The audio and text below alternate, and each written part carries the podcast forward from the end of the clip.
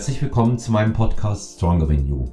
In der heutigen Episode begrüße ich Karina Dell, eine liebe Freundin, Trainerkollegin und zukünftige Bikini-Athletin.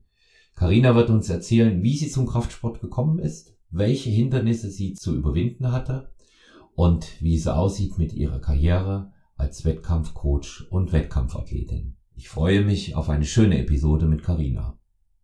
Es folgt Werbung. Auf der Suche nach Unterstützung zur Gewichtsreduktion setzen Abnehmwillige auf den Einsatz von Nahrungsergänzungen, sogenannten Fettburnern oder Diäthelfern. Seriöse Anbieter auf diesem Sektor klären potenzielle Verwender klar darüber auf, dass es sich dabei keinesfalls um ein Wundermittel handeln kann.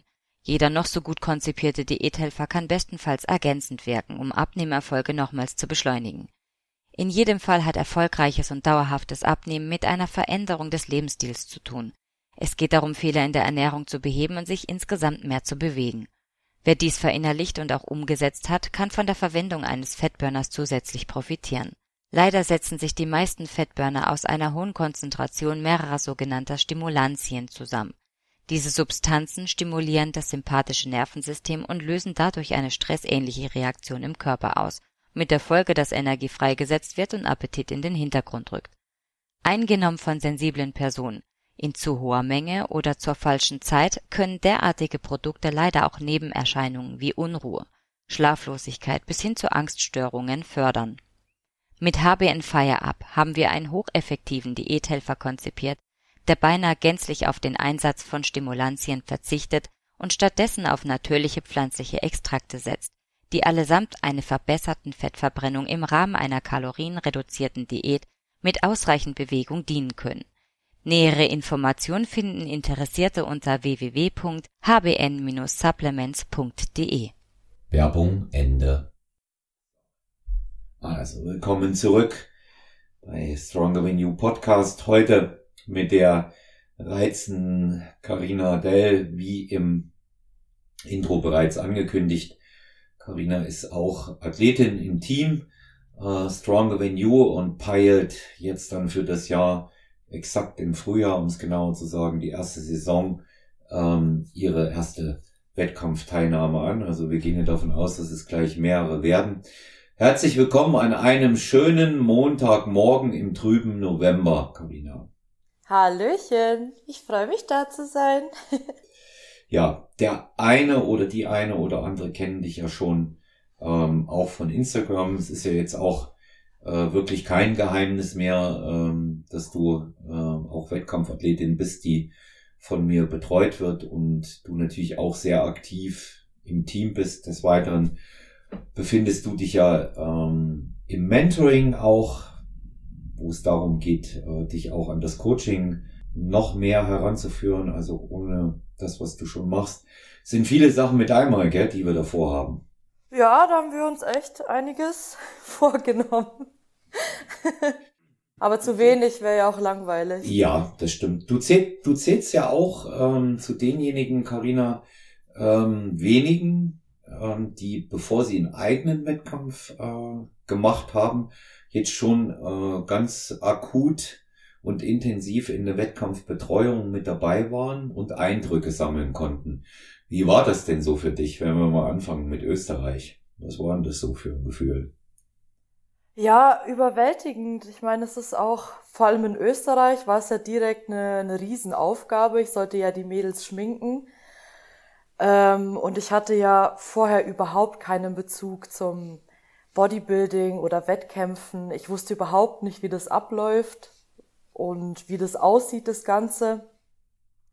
Und da war es ja auch so, dass wir relativ früh anfangen mussten und ich glaube um sechs. Und dann gab es doch schon die ersten Panikattacken, weil ich ja erstmal die Base geschminkt habe, in Anführungszeichen. Und äh, ja, wie gesagt, ich habe ja noch nie vorher Bühnen-Make-up gemacht. Ich kann sehr gut schminken und ich habe auch schon für Hochzeiten geschminkt, aber Bühnen-Make-up ist ja noch, doch noch mal was anderes.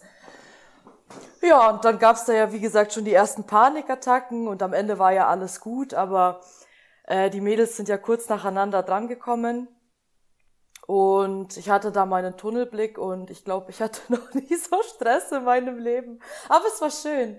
Mhm. Ähm, vor allem, wenn man vorhat, sowas zu machen und wie gesagt, vorher noch keinen Bezug dazu hatte, ähm, ist es schön, das einfach mal vorher zu erleben und zu sehen, wie sowas abläuft. Und ich persönlich finde auch, dass ich mich von Mal zu Mal gesteigert habe. So nach dem ersten Mal war ich dann schon so langsam drin, wusste so, okay, wie, wo, was. Ähm, und auch mit den, soll ich das sagen, mit, ähm, mit dem Zustand von den Athleten umzugehen, weil es ist ja viel Stress für sie und wenig Essen und alles sehr fokussiert und manchmal sind sie ja auch nicht ganz sie selbst in manchen Momenten.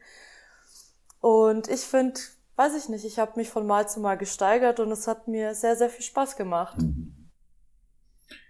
Also äh, du warst auf jeden Fall eine große Unterstützung, auch ähm, während äh, den Wettkämpfen. Du warst bei drei Wettkämpfen dabei.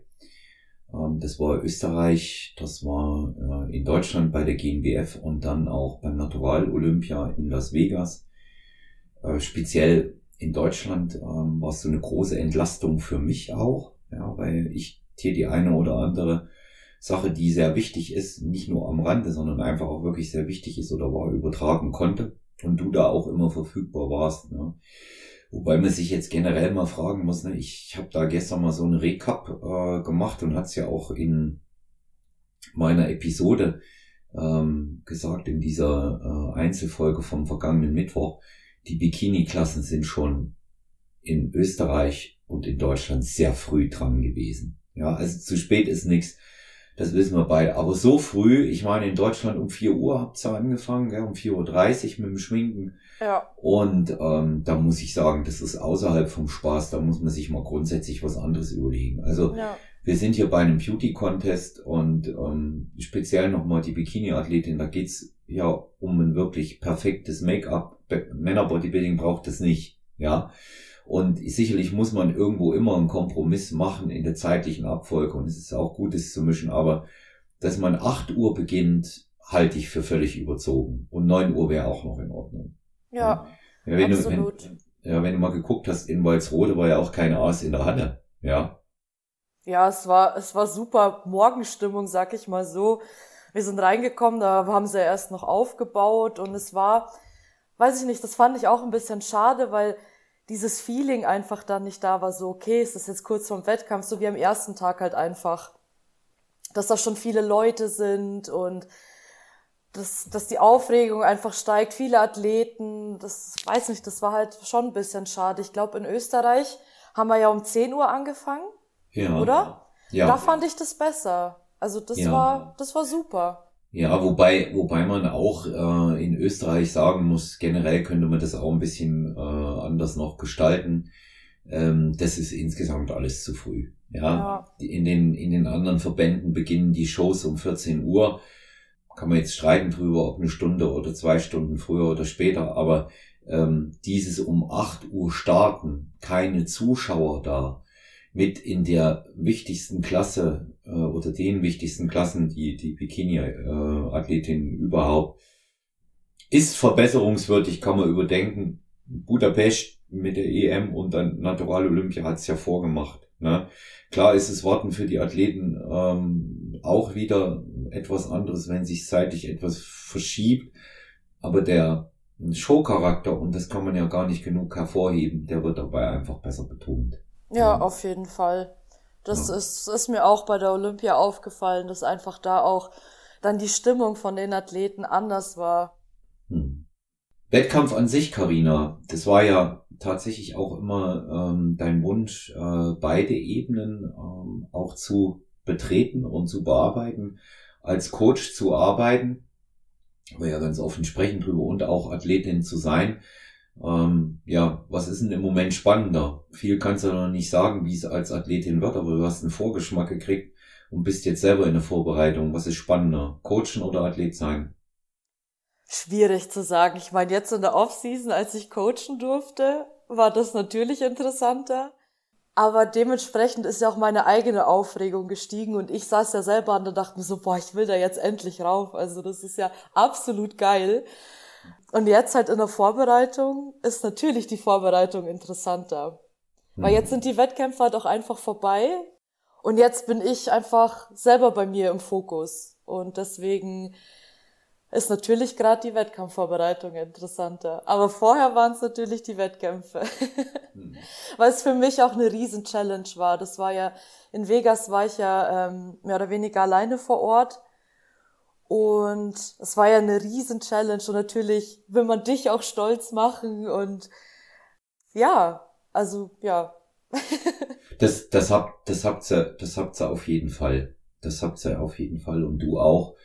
Ähm, ich habe ja auch meine ähm, Erfahrungen immer sammeln müssen als äh, Wettkampfcoach und im Allgemeinen im Personal Training äh, und weiß, wie das bei mir damals war. Wie geht man denn mit dieser unglaublichen Informationsflut um, die man da bekommt. Du bekommst ja Informationsflut von unseren oder über unsere Athleten währenddessen, was zu tun und zu machen ist, was sich auch von Wettkampf zu Wettkampf geändert hat, was du hier mit Sicherheit auch bestätigen kannst, ob Essen, ob äh, Piken, was auch immer.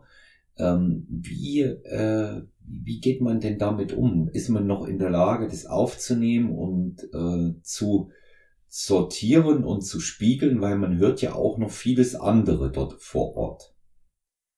Ähm, ich denke, wichtig ist, einfach klaren Kopf zu bewahren. Man muss halt einfach, wenn man kurz überfordert ist, einfach dreimal durchatmen, weil du bist für alle anderen verantwortlich. Alle anderen haben den Kopf einfach nicht dafür und das merkt man ja auch. Je näher der Wettkampf kommt und so, ich sag mal, verpeilter werden alle, ähm, und man muss, da, man muss sich das schon bewusst sein, dass man die Verantwortung trägt. Und klar gibt's einfach Situationen, ähm, da ist man überfordert, aber trotzdem sollte man für alle anderen die Ruhe einfach ausstrahlen, sag ich mal so. Weil wenn ich jetzt auch dann noch panisch werde, wenn sich da irgendwas ändert, ich meine, in Vegas, das war ja äh, teilweise völlig chaotisch mit Einkaufen, weil dann hat sich ja vor Ort herausgestellt, dass wir nicht mal easy zum Supermarkt gehen können und dass das alles geplant werden musste. Aber ja, es ist wichtig, einfach mm, durchzuatmen, nachzudenken und nicht gleich panisch zu werden, auch für die Athleten. Ja.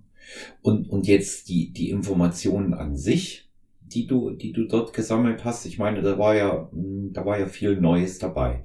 Wie, wie gehst, wie gehst du da für dich damit um? Du lernst ja dabei auch. Also das ist das, was ich mehr meinte. Ne? Wie, wie äh, verarbeitet man den Informations, äh, den Informationsfluss? Das ist ja Wissen. Naja, wie verarbeite ich den? Ich nehme das halt einfach an. Mhm. Ganz kurz und knapp gesagt, ich freue mich über jede Information. Ich war schon immer sehr wissbegierig und ich will auch alle Infos. Das war schon immer so. Ähm, ich habe schon immer über den Tellerrand hinausgeschaut und natürlich fällt man abends tot ins Bett und muss erstmal da alles verarbeiten. Und aber ich habe das einfach angenommen und ähm, habe gelernt und es einfach dann von Mal zu Mal besser umgesetzt. Mhm. Ähm, wenn, wenn man jetzt mal guckt, ja, du hast ja das auch immer mitbekommen, wie sich das, ich hatte es ja vorhin erwähnt, auch von Wettkampf zu Wettkampf bei den äh, einzelnen Athletinnen und Athleten geändert hat. Du, dadurch, dass du dabei warst, hast du es ja auch mitbekommen. Ähm, da, da sieht man natürlich auch, dass das, ähm, dass das ständig im Fluss ist, so ein System. Ja, also ich sage, ich nenne es immer selbst lernend, immer, immer gucken und immer äh, genau beobachten. Hm, für dich hast du äh, da schon auch deinen Blick jetzt schärfen können mit diesen, äh, mit diesen Infos im Background, was wir anders gemacht haben und was das verändert hat, was das bewirkt hat auch bei den Athleten? Ja, auf jeden Fall. Ähm, nicht nur natürlich körperlich und an, an den, also an der Form von den Athleten. Die Optik. Ähm, sondern ja. alle, genau, nicht nur die Optik, sondern alles drumherum. Also ich habe das auf jeden Fall mir immer natürlich angeguckt und gemerkt und man hat halt einfach von Mal zu Mal gesehen, wie sich das auch gesteigert hat. Man muss sich halt da leider teilweise auch spontan anpassen. Manche Dinge hat man auch einfach dann spontan nicht in der Hand. Hm. Und dann muss man gucken. Man lernt sich ja kennen oder man lernt ja die Athleten kennen und wie sie auf gewisse Dinge reagieren. Und dann muss man halt einfach da auch handeln dementsprechend. Spontan mhm. teilweise. Ja. Ja, die, ich, ich denke, das ist, das ist immer, das ist immer so ein ähm, wichtiger Punkt, dass man sieht, was es braucht, ja, und nicht, klar braucht es einen, richtigen Kurs und eine klare Linie, aber nicht zu stur daran festhalten. Ja, das ist auch so eine, so eine Geschichte, die, die ich in den, die ich in den vergangenen Jahren äh, gelernt habe. Also mal der Klassiker des Salz, äh, da war es notwendig, dort dann nicht. Dort haben wir zwei Tage äh, das Carb-Loading machen müssen, da nur einen Tag, das hat ja alles immer ähm, seinen Grund. Ne? Genau, wie, genau. Ja. Wie hat, wie hat dich das denn äh, formtechnisch überrascht? Du kanntest ja die Leute auch alle vorher und wie sie dann auf der Bühne standen. Ich meine, das ist ja dann nochmal ganz was anderes. Äh, meinst du von unseren Athleten? Ja, genau, von unseren. Da hast du es ja immer sehen können, wie es sich entwickelt hat. Ne? Ja, das war ja da. Also da war ich ja absolut geflasht. Also ähm, ich nehme jetzt mal hier die Jojo als Beispiel. Also die Form von der ANBF bis zur Olympia, das war ja der absolute Wahnsinn. Mhm. Ich meine, bei der ANBF fand ich sie schon bewundernswert, aber dann bei der Olympia, nochmal diese Steigerung. Ich hätte nicht, also ich persönlich, wie gesagt, ich kenne mich da ja nicht so aus, aber ich hätte nicht gedacht, dass so eine Steigerung einfach möglich ist. Und das war ihre absolute Bestform und das war super. Ja. Den Podcast mit ihr zu, zum äh, Saisonrecap nehme ich ja auch noch auf, weil sie ja ähm, auch schon mehrfach hier berichten durfte über ihre Entwicklung. Dir kann ich es sagen, schon mal. Ähm, zwischen ANBF und Olympia lagen 3,1 Kilo Unterschied. Wahnsinn. Ja. Wahnsinn, ja. ja. Und das ist echt eine ordentliche Leistung, muss man ja. sagen.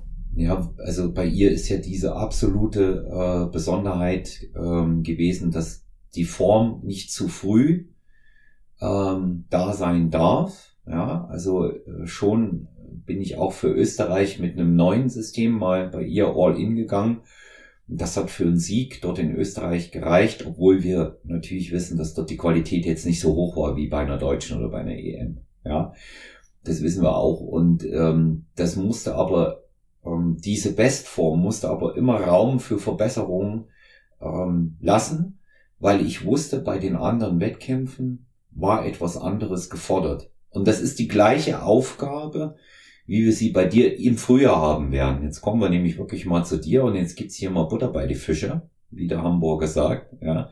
Das ist ja unsere gleiche Aufgabe, ja. Du wirst ja, du wirst ja einmarschieren zur Newcomer. Dann gehst du, dann startest du bei der Bikini oben, jeweils GmbF an diesem Wochenende. Das ist der 23., 24., 3., 23. Und am 20. Mai ähm, gehen wir mal zu einem anderen Verband und schauen mal bei einem regionalen Bewerb, ähm, wie du dich bei der ähm, NPC in Friedberg dann aufstellst auf der Bühne. Ja. Bin ich schon sehr gespannt. Ja, also ganz, ganz unterschiedliche Varianten, aber das ist so eine Zwischenstation, wo wir, ich nenne das immer mal noch, noch eine äh, stärkere Härte brauchen. Ähm, und dann wird das absolute Highlight für dich im kommenden Jahr die Weltmeisterschaft in Manchester sein.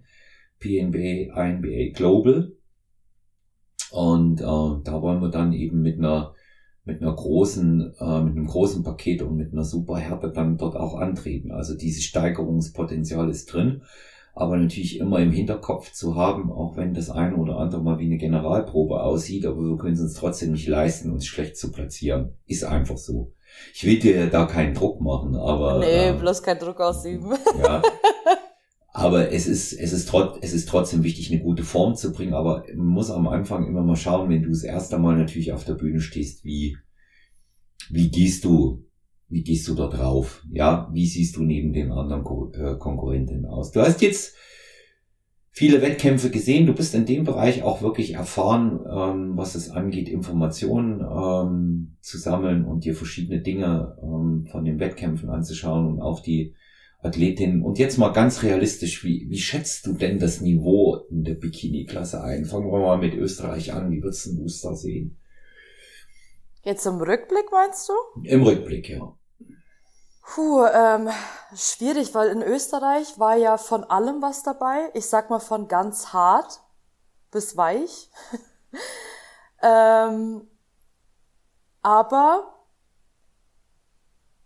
ja, ich meine, ist das von, weiß ich nicht, vom Wettkampf, von, Wett, äh, von Wettkampf zu Wettkampf war ja immer was anderes äh, gefragt. Und das Feld, ich meine vor allem ähm, in der Bikini Open, war sehr, sehr stark teilweise.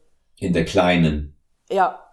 ja. Also wirklich sehr, sehr stark. Da sind wir ja nebeneinander gestanden und haben gesagt so, boah, lecco mio, ist das ein starkes Feld. Ähm, aber wie gesagt, es war ja von wirklich ganz hart bis weich alles dabei und man hat ja, ich meine, man kann ja nicht sagen, man bringt ja seine Bestform einfach an dem Tag hin und den Rest hat man ja absolut nicht in der Hand. Doch, das kann man sagen, da widerspreche ich dir. Da widerspreche ich dir, das kann man sagen, dass man die Bestform hinbringt. Das kann man. Ja, also ja, das, das sag ich ja, das ja, sag ich ja. Man ja. bringt seine Bestform hin, aber den Rest meine ich. Ja, ja. Den hat man ja nicht in der Hand. Das ist ja, ja von den, von den Juroren die Entscheidung dann. Teilweise kann man sie nachvollziehen, teilweise natürlich nicht. Ähm, aber das Niveau war teilweise schon sehr, wo ich mir dachte, puh. also keine Ahnung, wie es im Frühjahr wird. Aber jetzt äh, die letzten Wettkämpfe, da war schon sehr, sehr stark, hm. muss man sagen. Also ich habe, ähm, ich gebe dir recht, dass zum Beispiel bei äh, in Österreich und dann auch in Deutschland bei der GNBF das Niveau teilweise hoch war, wobei sich das zum Beispiel bei mir ähm, in Österreich jeweils auf die Top 3 in den jeweiligen Klassen begrenzt hat und in Deutschland waren es die Top 5 ähm, ich, ich nenne das jetzt mal so regionales Landesniveau. Ja, ist ja also eine deutsche Meisterschaft mit 350 oder 330 Athleten, wie es jetzt bei der GmbF war, das ist schon ein großer Wettkampf. Ja, aber ähm, Ad 1, die Klassen sind nicht mehr so zahlreich besetzt in der Bikini wie früher. Es gibt eine deutliche Abwanderung zu anderen Verbänden. Es hängt auch mit dem Niveau zusammen auf, äh, auf Landesebene, Bundesebene, wenn man es mal so sagt, weil einfach äh, in Deutschland zum Beispiel die ersten fünf nur sehr, sehr stark sind und in Österreich sind es nur die ersten drei. Ich finde, dann flacht's ganz schön ab. Ja, also alle Athletinnen geben ihr Bestes in der Bikini-Klasse. Wir reden jetzt über die Bikini. Das muss man einfach auch mal sagen. Das sind wunderschöne Athleten, das sind tolle Athleten, die sich lange darauf vorbereiten, die Athletinnen. Und ich finde es klasse, aber man muss sagen, wie ist die Konkurrenz in der Bewertung. Entscheidend ist ja immer das, was bewertet wird. Und man hat es gerade in der äh, Bikini Open Tall gesehen in Deutschland. Ähm, da hat äh, die Gesamtsiegerin äh, nicht einmal bis ins Finale geschafft von Österreich. Ja. Und ähm, das ist, ähm, kann eine Formschwäche sein, aber zeigt eben auch äh, unter anderem, wie stark ähm, das voneinander abweicht. Und das bringt mich eben wieder zu meiner Kernaussage, ähm, was nicht nur ich so sehe, sondern eben auch viele äh, Coaches, äh, ob weiblich oder männlicher äh, Natur, ähm, Bikini-Klasse ist und bleibt immer Lotterie, weil man nie genau weiß, was gefragt wird. Richtig. Ja. Das war mir vorher halt auch nicht so bewusst. Ich dachte halt immer, wie gesagt, ich habe ja vorher mit Wettkämpfen überhaupt nichts am Hut gehabt. Ich dachte immer, ja gut, das ist wie im Bodybuilding so oder bei den Bodybuildern der, der am krass, der, der die krasseste Form hat, der gewinnt halt, ne? Und so dachte ich, wäre es in der Bikini-Klasse auch. Aber mhm. ähm, das jetzt mal mitzuerleben, war halt ja, war halt auch mal sehr interessant, weil wie du sagst, sagst du immer, es ist ein Beauty-Contest teilweise auch. Mhm. Und deswegen halt die Aussage, ja, du bringst deine Bestform hin, aber den Rest hat man auch einfach nicht in der Hand. Nee, hast, hast du auch nicht. Wenn du ähm, wenn du dir, wenn du dir jetzt mal Deutschland anschaust, ähm, die Entscheidung in der, äh, in der, äh, nee, vorhin habe ich das, das war ein Fehler, was ich vorhin gesagt habe. Die Short habe ich gemeint, vorhin Gesamtsiegerin in Deutschland. Äh, in Österreich hat es nicht mal in die Short ins Finale geschafft. So und jetzt zur Tall, Bikini Tall, ähm, weil wir es vorhin hatten mit Jojo, äh, Platz zwei, ähm, lässt sich jetzt auch nicht so erklären, gell? Ne? Also können wir ruhig, können wir ruhig mal offen sprechen. Geht nicht um die andere Athletin, geht um die Jurybewertung hier. Ne? Ja. Meine, ich, wie gesagt, ich kenne ja die, die, die andere Athletin noch nicht oder generell, ich kenne ja die Athleten nicht. Ich habe ja das sowieso alles nur so betrachtet, also wie die Jury sozusagen, ohne irgendwelche Vorurteile oder sonst was. Aber das war für mich absolut, die Entscheidung war nicht nachvollziehbar für mich. Also da war die Johanna in Bezug auf Form und Bühnenpräsenz einfach Platz eins. Kann man nicht anders sagen. Das weiß ich nicht, wie, wieso und weshalb. Also ich, ich sehe, ich sehe bei der, bei der ganzen Geschichte ja tatsächlich immer ähm, ein bisschen Glück gehört auch dazu. Und ähm, was man, das wissen wir auch über die Jahre und ich speziell, was man eben wirklich nicht ausschließen kann, wobei man dazu sagen muss, beim einen ist es so und beim anderen so. Ähm, es gibt schon so bestimmte, vorsichtig formuliert, Seilschaften auch in den Verbänden. Ja. Und ähm, da ist, was ich so mitbekomme, ähm, kein Verband, wenn es jetzt um Bundes- oder Landesebene geht, frei davon. Ja. Wenn es international wird, sieht's mal ganz anders aus. Ja, und das hat man dann gesehen, dann kommen wir jetzt zum nächsten Step bei der Europameisterschaft. Da hast du es dann eben auch wirklich gesehen und ähm, da waren da waren noch mal riesen Unterschiede und noch mal eine Steigerung, ähm, noch mal eine Steigerung zum Natural Olympia auch. Ne? Ja, ja, weil du es vorhin auch angesprochen hast, ähm, Präsenz, Posing, Bühnen, Präsentation.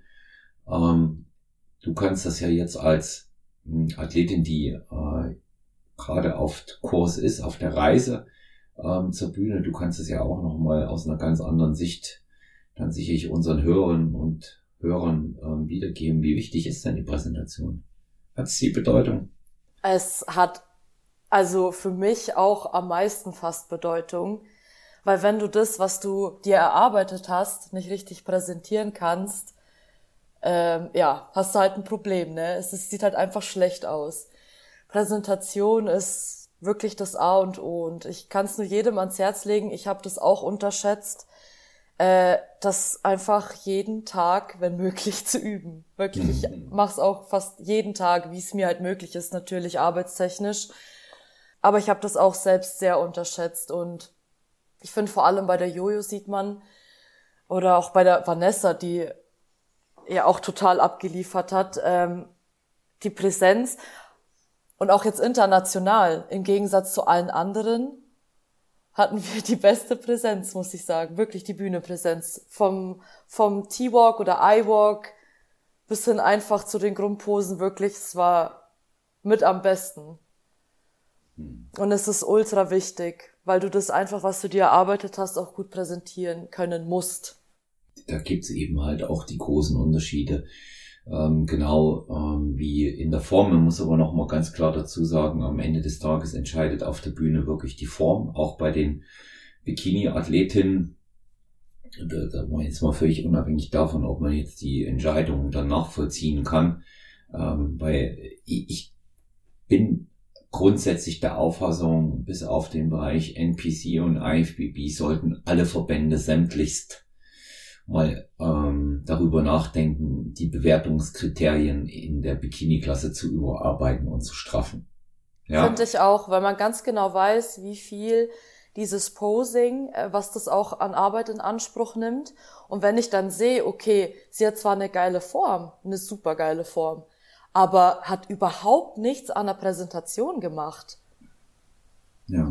dann weißt dann war das für mich nicht genug Arbeit geleistet. Ist halt ja, einfach so. Weil dann steht die andere daneben, hat vielleicht nicht so eine gute Form wie sie, aber die Präsenz war super und da sieht man, okay, die hat in allen Bereichen was gemacht und nicht mhm. nur in einem Bereich.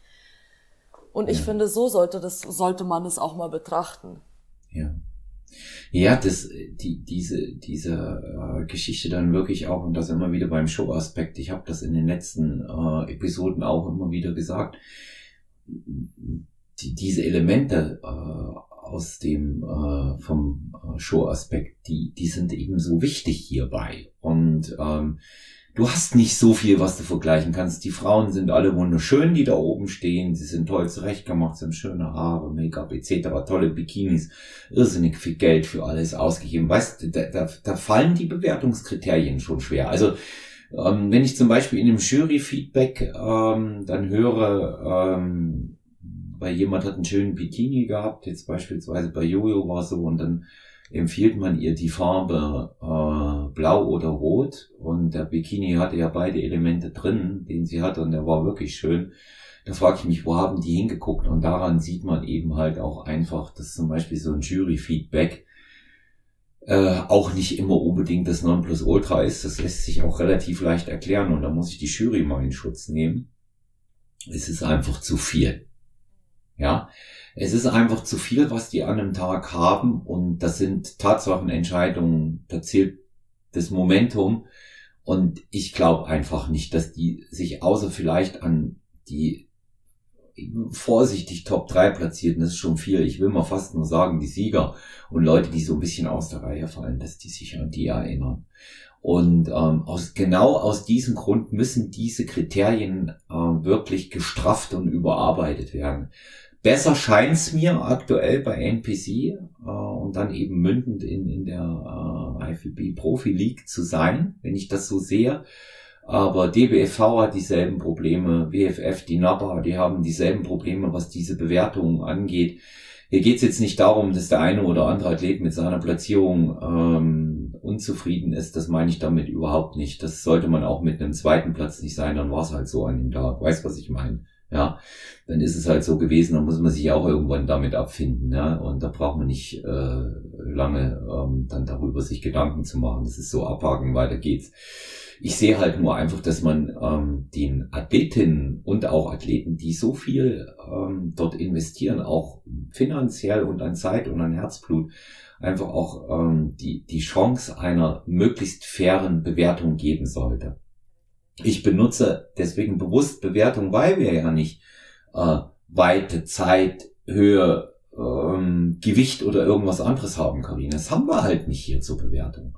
Und aus dem Grund ähm, halte ich es für elementar, ähm, dass das äh, wirklich überdacht und überarbeitet wird. Ja, und ähm, ich habe da auch schon etwas geschrieben, ähm, was das Ganze angeht. International sehe ich es ähm, wiederum etwas anders. Ja, also PNBA, INBA macht da einen besseren Job. Ja, das habe ich auch schon festgestellt, ja. Das ist mir auch ja. schon aufgefallen, ja. Und ähm, man muss sich eben dann auch nicht wundern, wenn das Niveau dann dort höher ist. Verstehst du, was ich meine? Ja, ja. Und ähm, dann passieren eben solche Sachen dann auch nicht, äh, dass jemand, der auf Landesebene in, in Deutschland oder Bundesebene gewinnt, ähm, dann, äh, dann dort äh, nicht mal eine Rolle in der vorderen Platzierung spielt. Ja. Und, International äh, fand ich, war alles immer nachvollziehbar. Also, mhm. ich meine, vor allem bei der Olympia, da haben wir ständig gefacetimed nachts. Ja. Ähm, und ich habe und wir haben ja dann darüber gesprochen und alle, die wir halt, also bei denen wir gemeint haben, okay, vorne war auch vorne, war immer absolut nachvollziehbar. Ja. Und äh, ich denke auch, äh, dass, dass man da sicherlich die Zeit mal ein bisschen äh, arbeiten lassen muss und ähm, mal gucken muss, wie das, wie das weitergeht. Ja, und ja, also international bin ich, ähm, bin ich da ganz äh, klar ein Anhänger von dem, was äh, PNBA, INBA macht. Immer in Anbetracht der Tatsache natürlich, der Juryjob ist nicht einfach. Ich möchte ihn nicht machen. Ich möchte ihn vor allen Dingen deshalb nicht machen, weil ich äh, Athletinnen und Athleten am Start habe. Das ist für mich so ein Question of Honor Ding. Ich habe darüber schon mal gesprochen. Und gerade deshalb sollte man der Jury ihre sehr, sehr anstrengende und sehr verantwortungsvolle Arbeit, die sie dort für den Athleten einige Minuten, den jeweiligen, ja, Carina, es ist immer nur ein paar Minuten haben, sollte man ihnen vielleicht ein bisschen leichter machen. Und das ist, das ist Arbeit der Verbände. Aber gut, sei es drum. Das, das haben wir, das haben wir jetzt mal ähm, auch besprochen und es ist ja wichtig, so eine Analyse von außen zu machen. Du warst ja niemand, der oben stand, also fällt dir eine Analyse objektiv etwas leichter, obwohl wir natürlich, wenn wir äh, unsere Athleten betrachten, nie ähm, 100% objektiv sein können. Ne? Ja, das ist richtig. Ja. Ein bisschen Liebe spielt natürlich immer mit. genauso, genauso ist es. Genau so ist es. Ja, jetzt hast du ähm, in einem Zeitraum, wir haben uns im, wann haben wir uns kennengelernt? Im August. Nee, im, warte, im Juli oder Juni? Wann war der erste Posing-Workshop? Mit der, mit der, mit der, mit der Christina im Juni, genau. Genau, dann im Juni. Genau. Aber die Team. Zusammenarbeit ist seit August. Ja, genau. Und mit der, mit der, mit der Tina im, im Juni, da haben wir uns kennengelernt und ähm, das war sozusagen äh, äh spontan Trainer, Athleten, Athleten, Trainerliebe auf den ersten Blick. Ja. A absolut. Ja. Und ähm, bei dir habe ich sofort gedacht, wow, was für eine tolle Athletin mit was für einem Wahnsinnspotenzial. Dann kam auch immer noch ähm, dazu, dass du äh, wirklich so, klingt jetzt so ein bisschen banal, ist aber gar nicht, weil ich das äh, mit großer Wertschätzung sage, dass du so ein sehr, sehr, sehr offenes, sehr, sehr fröhliches, aufgeschlossenes Wesen hast und bei dir war es immer so, man konnte von Anfang an beobachten, das war so, da warst mit allem, was da kam, warst wie ein Schwamm. Das hast du immer gleich alles aufgesagt und sowas macht Spaß zu sehen, wenn das einer will. Jetzt, wenn du mal zurückblickst, deine ersten Eindrücke äh, sammelst und verarbeitest, wie ist es aktuell für dich? Äh, immer noch überwältigend. Ich lerne ja immer noch dazu, wirklich alles, auch wenn ich, wenn ich mit dir im Training bin oder mal äh, bei dir im Mentoring bin, ich saug ja immer noch alles auf wie, wie ein Schwamm. Ich bin ja noch lange nicht ausgelernt. Und das versuche ich auch einfach gerade alles bei mir umzusetzen, in meiner mhm. eigenen Vorbereitung.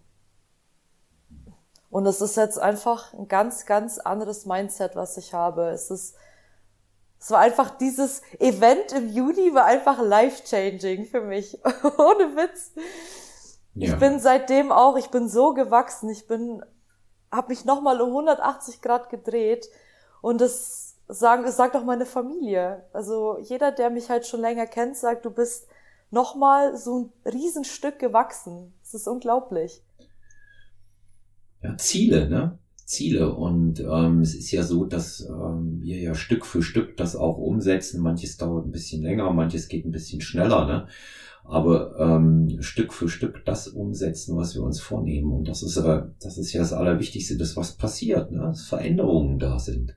Ja, ja. Und wirklich nur positive Veränderungen. Ich habe es hat noch nichts Negatives einfach erlebt. Es waren hm. nur positive Veränderungen und das wirklich, ich bin ultra dankbar dafür.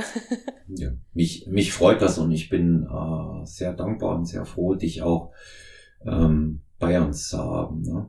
Wir haben, wir beide, wir haben neulich mal über dieses, ich möchte das in den kommenden Folgen etwas näher aufgreifen, weil viele wirklich Fragen, ich sehr viele Fragen zu diesem Thema bekommen, das nicht ohne Grund, das wissen wir ja auch, ähm, warum ich oder warum wir verschiedene Sachen so machen, wie wir sie machen. Und wir hatten neulich mal gesprochen darüber, ähm, was ist eigentlich das Konzept Stronger Than You? Wenn du aus deiner Sicht das mit deinen eigenen Worten mal äh, schildern wollen würdest, wie würdest du es formulieren? Was ist das Konzept Team Stronger Than You? Wie siehst du es? Also was mir wirklich als allererstes einfällt, ist Familie, ähm, Zusammenhalt. Also ich habe jetzt vor allem, ich meine, ich bin ja noch nicht lange dabei, ich bin erst seit August dabei und ich habe noch nie so viel Stärke zusammen erlebt. Wirklich. Besser kann ich es auch gar nicht sagen. Mhm. Stärke, Zusammenhalt, Familie. Und ja. ich fühle mich, und genauso fühle ich mich auch da drin. Seit Tag eins einfach dazugehörig. ja. Zu sowas, zu so einem Zusammenhalt. Ja. Also ich kann das eben auch nur äh, bestätigen, dass ein sehr, sehr großer Zusammenhalt ähm, dabei ist. Es wird auch da keiner keiner allein gelassen und ähm, die, die Fragen, die bezogen sich natürlich auch auf diese, diese unterschiedlichen Ebenen, ähm, die ich bekommen habe. Äh, speziell nach der letzten Folge sind ähm, da welche gekommen, eben auch die Frage nach Sponsoring und Coaching, jetzt generell nach diesen Ansätzen, wie wir da rangehen. Und wir beide, wie gesagt, hatten uns ja vergangene Woche mal darüber unterhalten und die Idee ist ja gewesen, es anders zu gestalten. Gab zwei Vorbilder für mich, die es ähnlich machen. Und ich habe gesagt, vor circa ja, fast drei Jahren, ja, im Februar sind es drei Jahre, lass uns das mal ganz anders machen. Lass uns mal so gestalten, das Ganze, dass man mit optimalen Bedingungen für alle Athletinnen und Athleten, und damit meine ich alles, was dazugehört, versuchen, das Bestmögliche herauszuholen. Was beinhaltet das? Das beinhaltet, dass natürlich Athleten finanziell unterstützt werden. Ähm, Klammer auf, die sich das erarbeiten. Klammer zu. Das gilt ganz speziell für die Zukunft. Ja. Das ist sehr wichtig, der Punkt, den wissen wir auch, warum. Ja. Ähm, weil Leistung muss erstmal kommen, ja, und keine Leistung, der man hinterherlaufen muss in irgendeiner Art und Weise. Und äh, da meine ich nur so lapidare Dinge wie steh hinter deinem Team und zeig dich damit. Ne? Das meine ich. Ja. Das ist der eine Punkt. Der andere Punkt ist auch zu sagen, hm, ich glaube, das unterschätzen wir immer ein bisschen, deswegen kann ich es gar nicht so oft hervorheben, wie es notwendig wäre, Karina dieser Undock-Punkt im Movement Fitness und Wellness Club, der ist ein ganz entscheidender Faktor. Neudeutsch würde man sagen Game Changer. Dass man da immer hinkommen kann, da ist jemand, ich kann da trainieren. Okay, das ist der Teamstützpunkt. Das ist untrennbar damit verbunden. Das ist, das ist eigentlich so eine Markenachse, wie ich es nennen will, wie, wie Stronger When You Podcast und ähm, ähm, Human Based Nutrition, HBN. Das ist eben ein weiterer Punkt in diesem Konzept. Wie wichtig und wie notwendig das ist, sehe ich immer, wenn Leute dazukommen von außen. Wir hatten jetzt das Vergnügen am Wochenende, äh, Carina und Thomas da zu haben, deine Namensvetterin, die so schön fotografiert hat und der Thomas, die, die, die da waren und ähm, die sagen auch hinterher zu mir, das ist ja Wahnsinn bei euch. Ne? Aber ist zum großen Teil dieser Andockpunkt wichtig. Ja, wo, das, wo ist einfach, das? das? ist einfach das Lager, die Base. genau. Wo hast du denn das, wo du, wo du hingehen kannst immer? Ja, einfach so. Als Athlet. Kannst zum Training kommen, wann du willst. Und da kann ich, da kann ich nur jetzt aus persönlicher Sicht sprechen. Ich meine, wir machen ja keine Termine oder irgendwas aus. Wir schreiben einfach und sagen, hey, ja, bist morgen da, ja, ich habe morgen frei, ja, ich komme und ich fühle mich, ich weiß, du bist da, du schaust drüber und das hast du sonst nirgendwo, wirklich. Weil alle immer irgendwo verteilt sind und von Online-Coaching will ich gar nicht anfangen, was ich davon halt. Ähm, aber das hast du wirklich nirgendwo und kann ich nur persönlich von mir sprechen. Es tut auch gut, dass mal der dass der Trainer oder der Coach auch einfach mal persönlich für einen da ist und dass es dieser Ort ist, wo man einfach immer hingehen kann und man weiß, du mhm. bist da. Immer. Mhm. Dankeschön. Das, das hat übrigens dasselbe, was du sagst, ähm, hat ähm, die Maria gesagt, Maria Formella, unser absolutes Juniorenjuwel, das kannst du ja auch bestätigen, ne? Die, die hat, die hat so ganz trocken auf den Punkt gebracht, als wir darüber geredet haben. Ja, du bist halt da, Olaf. Das zählt. Ja. Und da sehe ich auch so. Komm, komm ins Training, das sage ich auch allen, die neu dazugekommen sind. Komm ins Training, du brauchst nicht zu fragen. Du kennst meine Uhrzeiten und kommst du. Ja, die schicke ich dir. Und dann bin ich da. Ich bin vielleicht nicht die ganze Zeit ununterbrochen für dich da, aber ich habe Zeit, dich zu begrüßen. Ich habe Zeit, über die Dinge drüber zu gucken. Und jetzt sind wir mal ganz ehrlich. Klar macht dieses gemeinsame Training Spaß, gemeinsam pumpen. Aber das, da gibt es selten die Zeit dazu, dass man das wirklich gemeinsam machen kann. Ja, und ich sage mal, wir sind alle auf so einem Niveau, wo wir das jetzt nicht mehr unbedingt brauchen, dass jeder über jede einzelne Übung drüber guckt. Aber wir brauchen sehr wohl, dass einer die Form anguckt und sagt mal, ah, nee, da müssen wir das noch machen, lass uns mal da ähm, rüberschwenken und solche Dinge. Na? Ja. Es gibt ja teilweise auch so spontane Anpassungen, die man einfach trifft, weil man, keine Ahnung, wenn ich jetzt irgendeine Übung habe, die mir jetzt nicht so taugt, du siehst es und sagst, hier ist eine Alternative, probier das mal aus. Ah ja, ist besser, cool, danke. Fertig. Ja. ich muss nicht bis zum nächsten Formcheck oder bis zu irgendwelchen Fragen warten, sondern es sind einfach es sind spontane Anpassungen. Ja. Und, und ähm, ein weiterer Faktor, also ich hatte jetzt äh, Faktor eins ist natürlich ähm, auch äh, die finanzielle Unterstützung, ähm, Faktor zwei natürlich das Studio als Andockpunkt, dann ähm, ein sehr engmaschiges Coaching, das wirst du sicherlich am allerbesten bestätigen können, ähm, dass ich das mache. Ich passe sehr, sehr engmaschig im Coaching dann auch an. Ich achte äh, sehr genau darauf, dass wir das, was zu individualisieren ist, auch individualisiert wird und bleibt. Ne? Und das, es ist natürlich so, äh, die Bikini-Athletin, da profitieren wir von Erfahrung und den empirischen Daten. Tom wird sich jetzt wieder kaputt lachen über die Formulierung, Tom Riff, ne? empirisch. Das ist jetzt der Dauerbrenner zwischen uns beiden gerade. Aber da profitieren wir auch davon. Und da werde ich natürlich bei einer Sache, die, die, ähm, die funktioniert, nicht das Training komplett neu erfinden. Ja, es gibt schon Übungen, die überall funktionieren. Ja. ja. Und ähm, das, das ist auch, das ist auch Quatsch zu sagen. Das ist total immer individuell nur auf dich. So ist es nicht. Es gibt individuelle Aspekte, aber es muss einen Standardrahmen geben und den hat jeder Trainer. Ja. Und kein Plan kann zaubern. Intensität kann zaubern, aber kein Plan. Ja. Ja. Das, das ist wichtig. Und ähm, der vierte wichtige Punkt, auf den ich äh, von Anfang an Wert gelegt habe, als es war ja durchdacht, das Konzept auch so zu machen, Karina. Wie sich es mal entwickelt, wusste ich ja nicht. Und der vierte wichtige Punkt war der, ähm, ich mache die Leute alle miteinander bekannt. In anderen Teams ist es nicht so, die kennen sich untereinander kaum. Ja. Ja, ähm, da sehe ich ähm, in erster Linie Vorteile. Es hat auch ein paar kleine Nachteile, auf die man als Coach oder jetzt so als Teammanager, so wie ich es mal sagen, ein bisschen achten muss. Ja, aber es hatte überwiegend Vorteile, wenn die Leute sich untereinander kennen, helfen die sich und unterstützen die sich und vor allen Dingen sind auch an den Wettkämpfen füreinander da. Das haben wir gerade bei den letzten zwei Sachen gemerkt. Absolut. Und das absolut. ist für mich absolut elementar. Der Faktor ist für mich absolut elementar.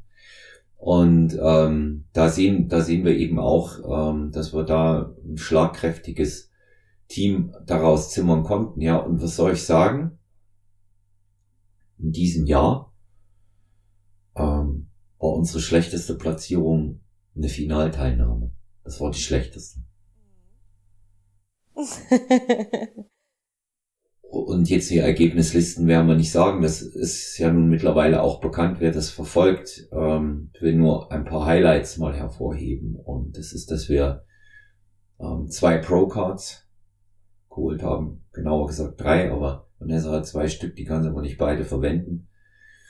Ähm, wir haben äh, in den äh, Bikini-Klassen ausschließlich, ausschließlich Top 3 Platzierungen geholt. Ja.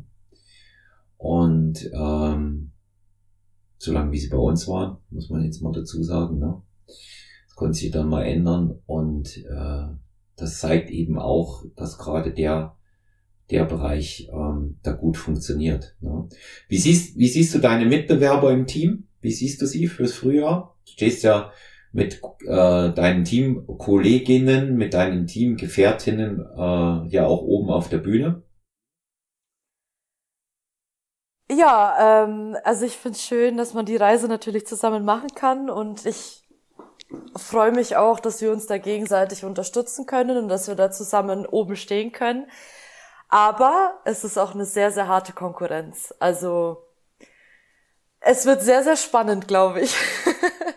Ja, du hast, du hast ja mit dir, ihr seid, ihr, ihr könntet alle drei, die jetzt im Frühjahr in der Bikini-Klasse hochgehen, ja, ihr könntet alle drei nicht unterschiedlicher sein. Vom das Typus. ist richtig, aber alle ja. drei absolut stark. Absolut ja. stark. Ja. Also ich, ich muss es nochmal sagen, einfach auch, weil sie jetzt fürs Frühjahr unsere jüngste ist mit 21 die Maria, die ist schon ein Brett, gell? Also wenn du die siehst, das ist schon, das ist schon der Wahnsinn. Ja, das ist schon der Wahnsinn. Und ähm, die wird sicherlich noch ein bisschen brauchen, auch was jetzt die Muskelqualität angeht, die, die du zum Beispiel schon hast. Ne? Und ähm, dann haben wir aber auch noch die Steffi, die wir jetzt am Wochenende gar nicht gesehen haben, aber die schon so von ihrem Auftreten einfach auch wiederum eine bloße Erscheinung ist. Die ist Gell? einfach, die ist hübsch ohne Ende. Ja, also ja. Ja. Und das ist eben, das sind eben die Attribute, die man in, in der Klasse auch wirklich braucht. Sind wir wieder bei, äh, bei Beauty Contest, ne? Aber wie hat's unsere äh, Vanessa mit ihrer frechen Berliner Klappe so treffend gesagt? Tja, wenn ich eben schon auf der Bühne mit meinen äh, Teamkolleginnen stehe, dann verliere ich lieber gegen die als gegen eine andere. Absolut. Besser könnte ich es gar nicht sagen. Ja, ist, ist halt echt so. Ist halt echt so. Weil vor allem ich sehe ja auch, wie hart sie auch arbeiten. Ich meine, wir alle arbeit, arbeiten aktuell sehr hart dran.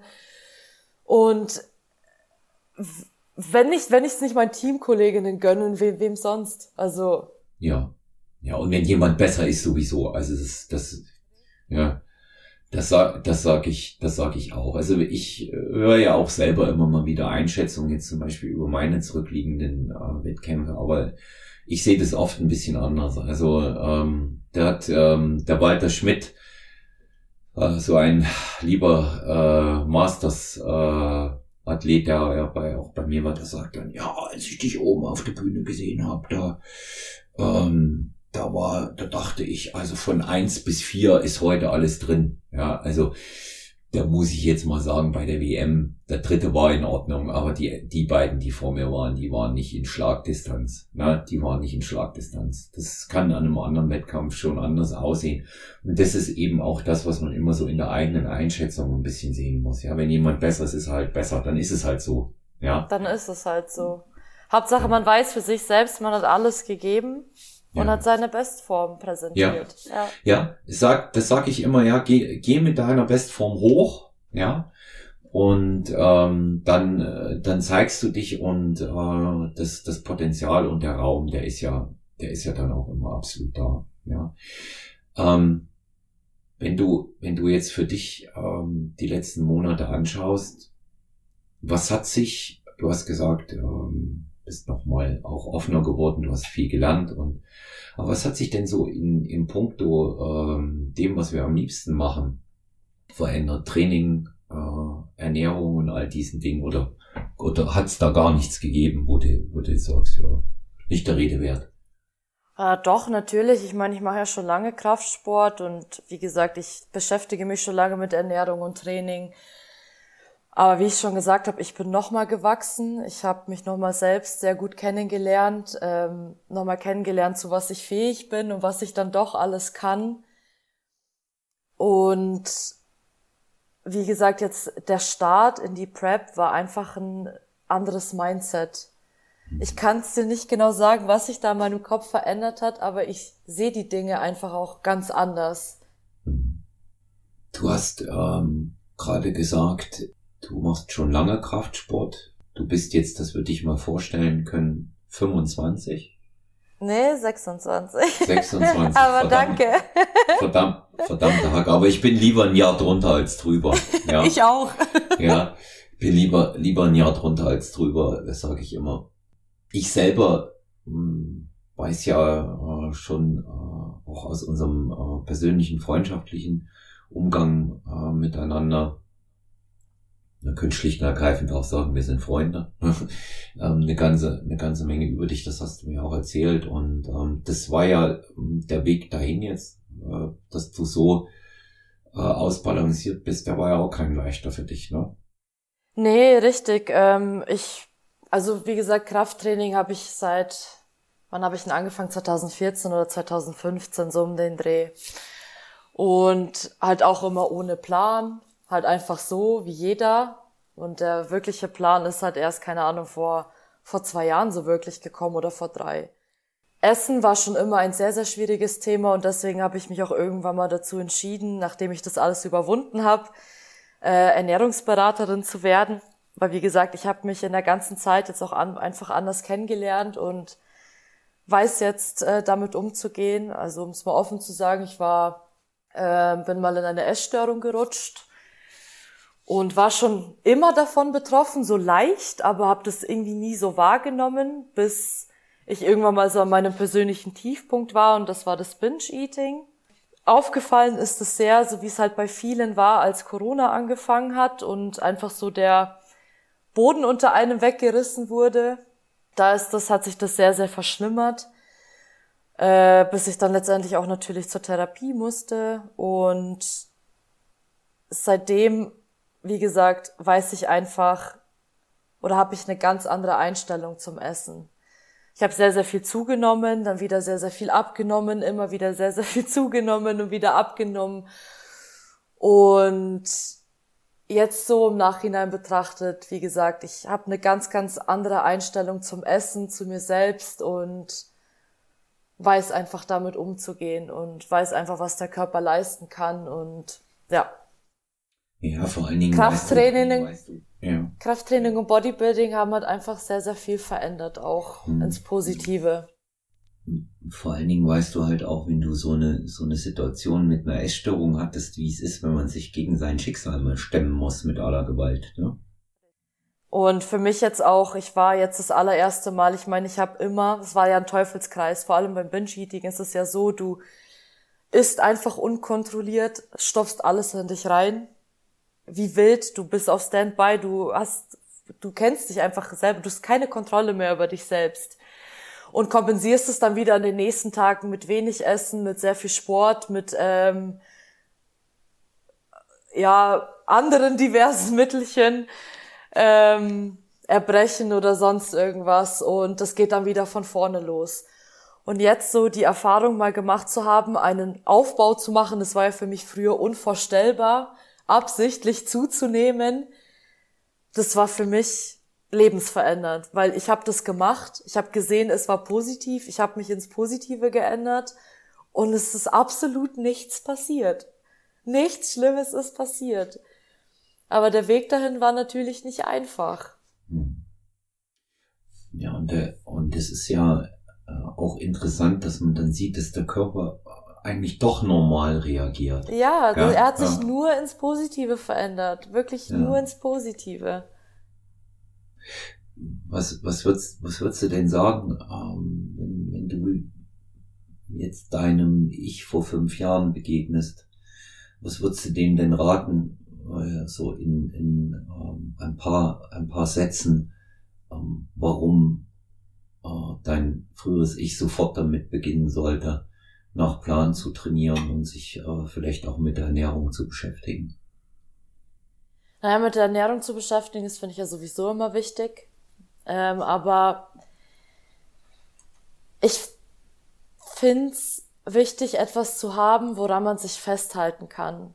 Und deswegen finde ich einen Trainingsplan und sowas ganz gut, progressives Training, ähm, sich einfach auch mal was zu trauen, weil ich mich ja nie getraut habe, irgendwie mal einen Schritt weiter zu gehen. Und jetzt so nach Plan sich zu ernähren, und zu trainieren, mein Gott, muss nicht jeder machen, vor allem nicht so Lifestyle-Kunden, aber so ein bisschen sollte man, also kann ich es wirklich nur jedem empfehlen, weil man einfach etwas hat, woran man sich festhält, ähm, sich immer wieder steigern kann und man auch sieht, wie man sich gesteigert hat. Genau. Hm.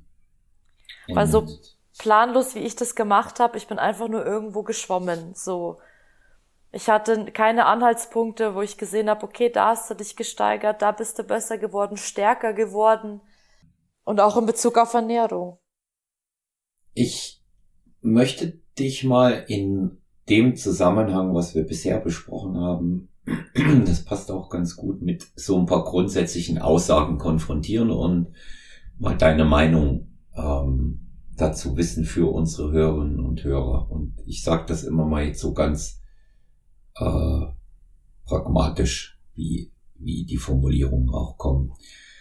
Du kriegst das raus, was du reinsteckst. Absolut richtig. sogar vielleicht mehr. Du kriegst vielleicht sogar manchmal mehr raus, mhm. als du erwartet hast. Ähm, weniger ist mehr, wenn man es mal jetzt auf Training und Ernährung bezieht.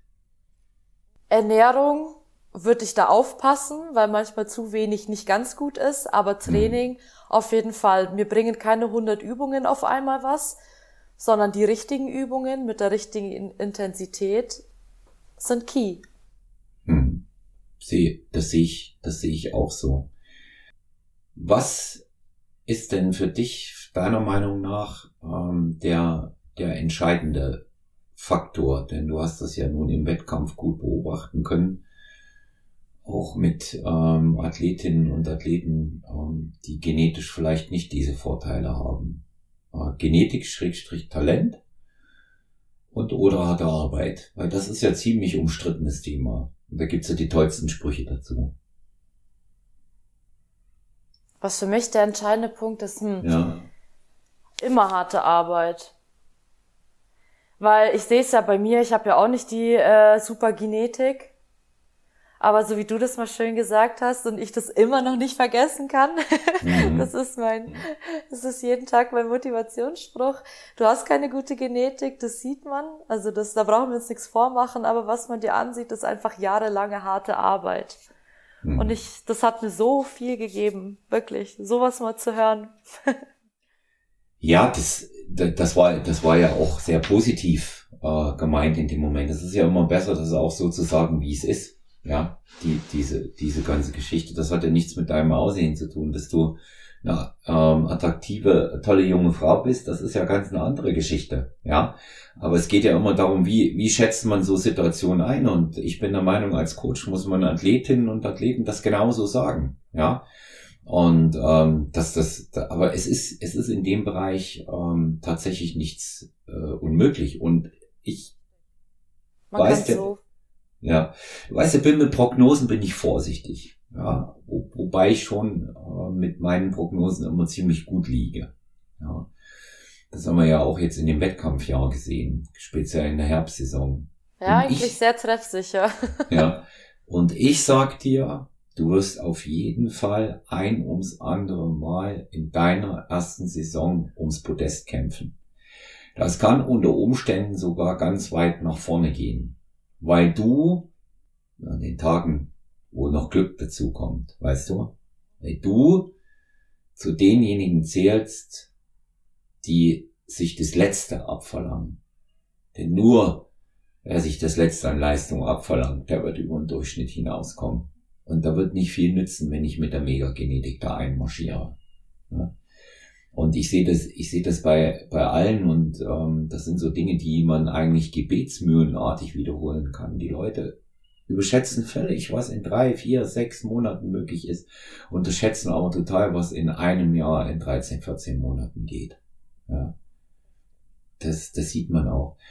Und ähm, vor allen Dingen die, ich habe eben auch so die Feststellung gemacht, die Leute, die den Biss haben und haben schon ein bisschen was durchgemacht, ne?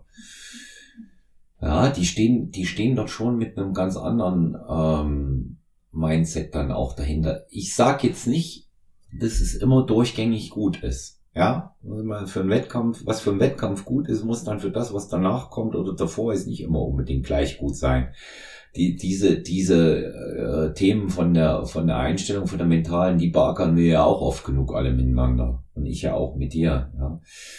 Und das ist, das ist, ähm, das ist, denke ich, das Wichtigste. Und da stellt sich ja nun äh, für mich letztendlich die Frage, jetzt weißt du das in dem, in dem Wissen darum, was ich dir auch damals ja gesagt habe.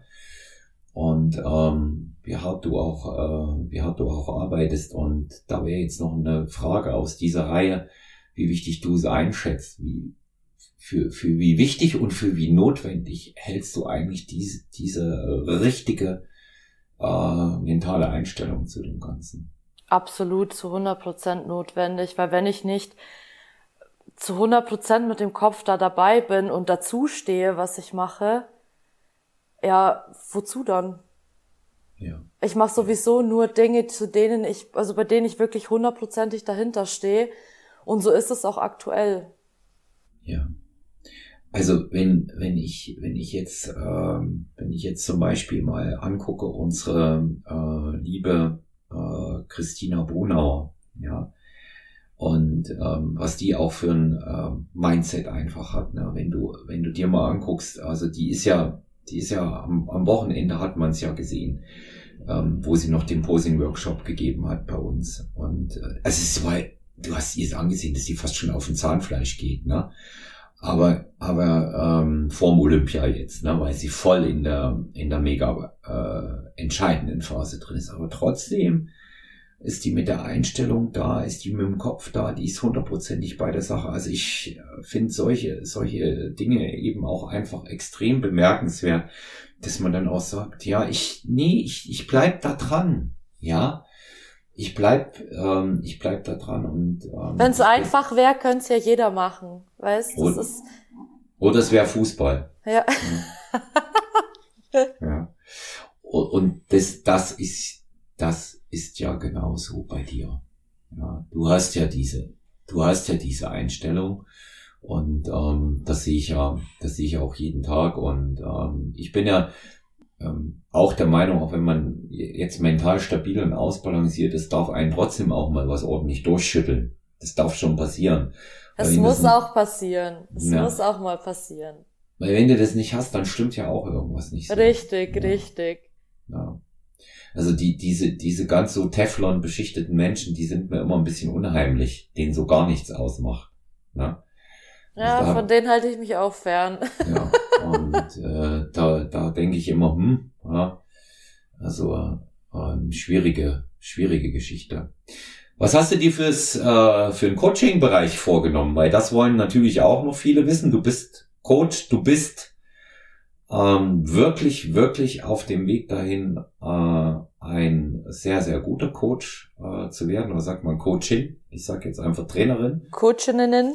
Nein, ich, ich kann, ich kann das ja, ich kann das ja auch sehen. Also die, diese, diese fachlichen, kleineren Lücken, die du da hattest, die hast du geschlossen, bist du dabei und ähm, eignest dir auch immer mehr Wissen an. Gut, dann nützen natürlich solche Sachen wie äh, beim Wettkampf als äh, Co mitzuarbeiten enorm. Ne? Also das ist einfach so. Ja.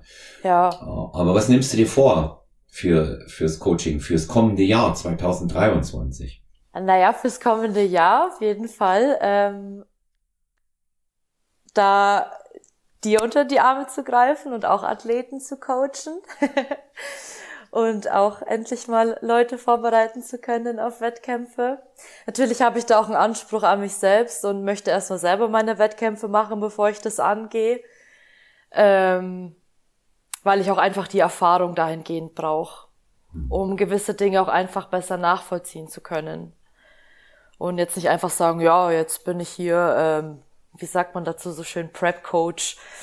Ähm, aber auf jeden Fall so Richtung Herbst dann schon selber natürlich ähm, mit dir Hand in Hand oder dich hinter mir zu wissen, da ähm, auch Athleten zu coachen, ja. Mhm. Also nicht nur Lifestyle-Coaching, sondern auch Wettkampfathleten.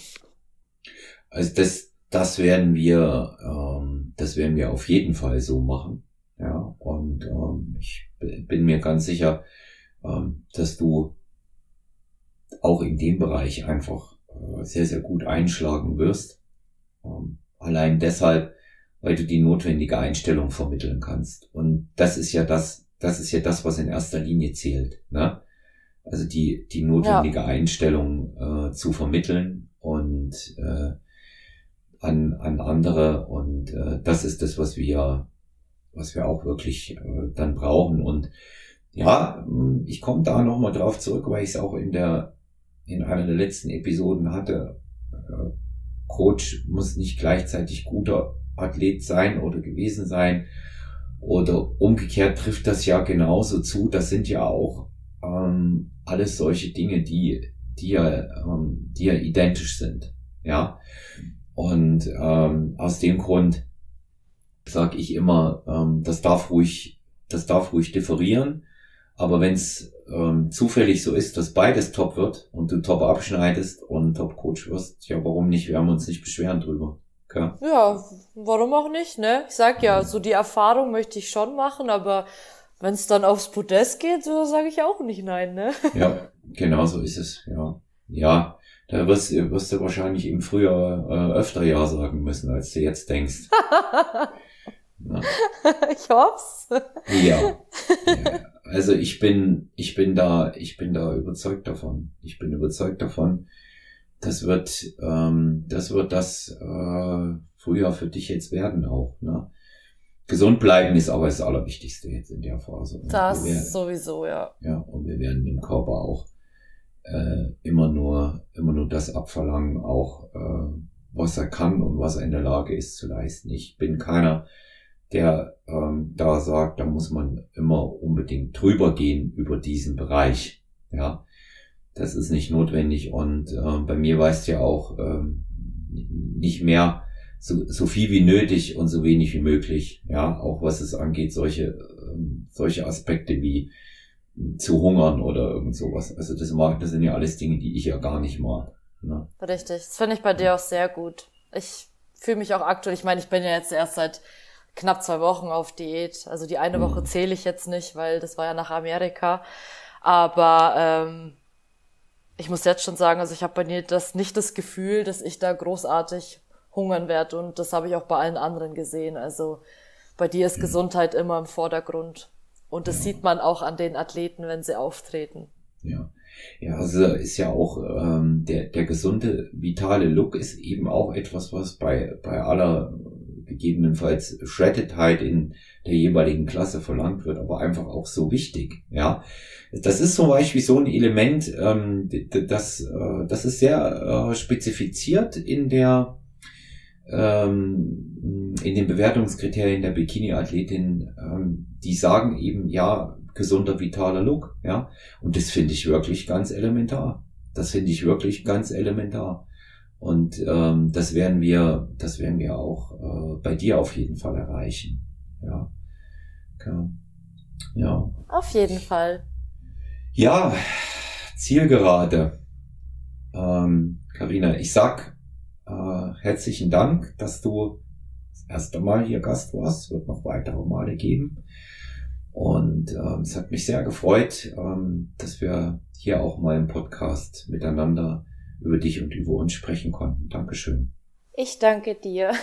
vielen, vielen Dank für die Einladung. Ja. Und ähm, da kommt auf jeden Fall noch mehr. Ja. Wenn ihr Fragen habt, an Carina, wenn ihr euch für ein Coaching bei Carina interessiert. Einfach mal bei Instagram reinschauen, Carina Dell Coaching. Ja. Ähm, eine Website hast du nicht extra, glaube ich, bisher, ne? Genau, also dann äh, Coaching-Anfragen über Carina Dell Coaching. Und da werdet ihr absolut fündig, wenn ihr wirklich strukturiertes und äh, vernünftiges Coaching im Bereich Training, Ernährung äh, sucht. Und äh, wenn ihr spezielle Fragen auch habt zum Podcast oder zur Person, könnt ihr euch auch ebenfalls an Carina wenden oder an mich, ähm, olafmann.sty, personal-trainer.gmx.eu und weiterhin auch 0173 7739 230 könnt ihr, wie auch in der Vergangenheit und oft genutzt, mit Sprachnachrichten oder Schreibnachrichten schicken. Ich freue mich und wir beantworten auch alles entweder direkt oder in einer neuen Episode. Und ähm, schaut in die Keynote der Episodenbeschreibung, dort findet ihr den Zugang zum HBN Shop, HBN Supplements und auch den exklusiven Code STY15. Damit sparen und unser Wettkampfteam unterstützen. Und ich sage herzlichen Dank, bis bald, bleibt gesund, euer Olaf.